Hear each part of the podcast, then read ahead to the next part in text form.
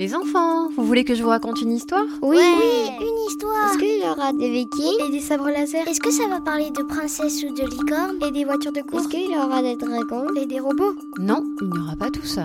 Mais il y aura bien mieux, parce que je vais vous raconter des légendes polynésiennes. Oh, c'est trop cool les légendes polynésiennes. Vous êtes prêts? Oui. Installez-vous bien, fermez les yeux et écoutez. Ok.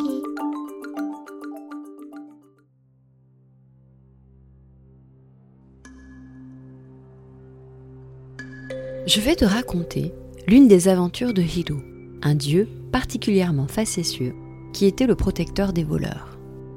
Une nuit sombre, Hiro et sa bande de voleurs, venant de Reiatea, arrivèrent à Morea, l'île sœur de Tahiti, avec l'intention de voler le mont Rotui, la montagne principale de l'île. Toujours désireux d'exploits à raconter, ils tressèrent de longues lianes qu'ils attachèrent au sommet de la montagne. Puis, tous en cœur, ils se mirent à la tirer avec tant de force qu'ils réussirent à détacher une portion de l'île qui se scinda en deux baies.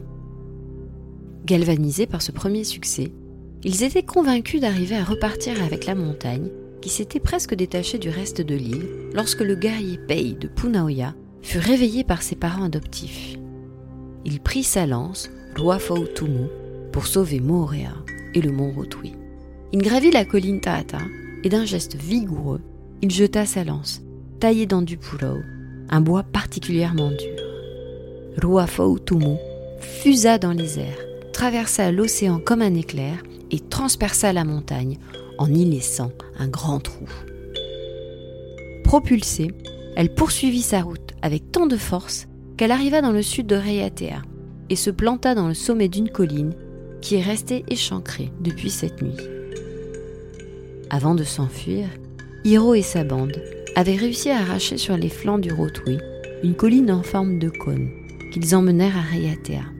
Aujourd'hui, non loin du rivage de Opoa, cette colline est toujours là, couverte de petits arbres, semblables à ceux que l'on trouve à Moorea. L'île a gardé les traces de cette nuit mouvementée, et l'on voit encore, au sommet de la montagne, le grand trou laissé par la lance de Pei. Depuis ce jour, la montagne porte ainsi le nom de Mauaputa, la montagne percée.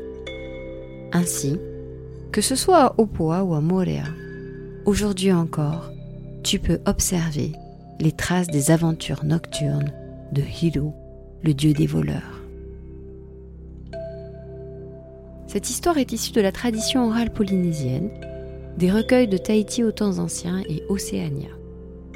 Vous pouvez aussi en apprendre plus sur la Polynésie, sur la localisation des îles de Moorea, Tahiti et Raiatea, et sur l'univers de Plautama sur notre site dédié Tahitian Creative. À bientôt pour de nouvelles aventures.